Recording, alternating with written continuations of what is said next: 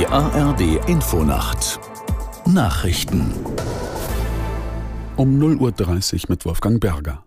Bei einem Busunglück in Venedig sind mindestens 20 Reisende ums Leben gekommen. Zudem gab es mehrere Verletzte. Aus Rom Jörg Seißelberg. Venedigs Bürgermeister Brugnaro spricht von einer immensen Tragödie. Am Unfallort bietet sich eine apokalyptische Szene.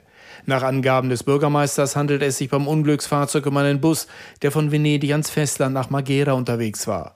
Auf einer Schnellstraße habe der Bus auf einer Überführung in Mestre aus noch ungeklärter Ursache die Fahrbahnbegrenzung durchbrochen und seit circa 30 Meter in die Tiefe gestürzt.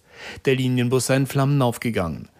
Nach Angaben mehrerer italienischer Medien sollen in dem Bus überwiegend Gäste eines Campingplatzes unterwegs gewesen sein. Die US-Republikaner haben in einem internen Machtkampf den Vorsitzenden des Repräsentantenhauses gestürzt. Damit ist die Kongresskammer zunächst handlungsunfähig. Die Abgeordneten votierten mit 216 zu 210 Stimmen für einen Antrag gegen den Präsidenten der Kammer McCarthy.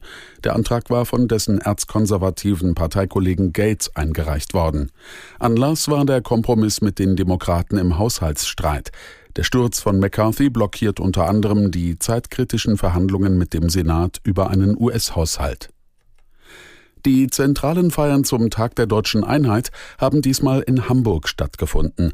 Neben einem großen Bürgerfest gab es einen Gottesdienst im Michel und einen offiziellen Festakt in der Elbphilharmonie mit Gästen aus Politik und Gesellschaft. Aus Hamburg Reinhard Postelt. Zuversicht war das zentrale Thema des Festaktes, der unter dem Motto stand Horizonte öffnen. Der Präsident des Bundesrats, Hamburgs Bürgermeister Peter Tschentscher, appellierte an den Gemeinsinn der Deutschen angesichts all der Krisen. Nicht Populismus und Polarisierung, sondern Gemeinsinn sei das Gebot der Stunde. Die zentrale Rede hielt der Präsident des Bundesverfassungsgerichts Stefan Harbart. Er rief zu gemeinsamen Anstrengungen auf und zu Vertrauen. Deutschland könne sich mehr zutrauen, so Stefan Harbart. Pakistan hat nach einer Reihe von Anschlägen alle illegal eingewanderten Menschen des Landes verwiesen. Unter ihnen sind mehr als 1,7 Millionen afghanische Staatsbürger. Innenminister Bukti sagte, man habe ihnen eine Frist bis zum 1. November gesetzt. Danach würden sie gewaltsam ausgewiesen.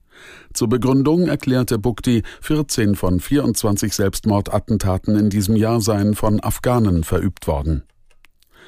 Und das Wetter in Deutschland.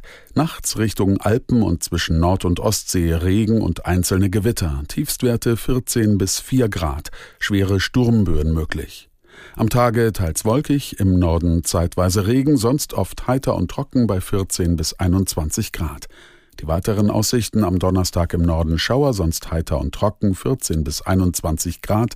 Am Freitag viel Sonne und trocken, im Norden einzelne Schauer bei 14 bis 22 Grad. Das waren die Nachrichten.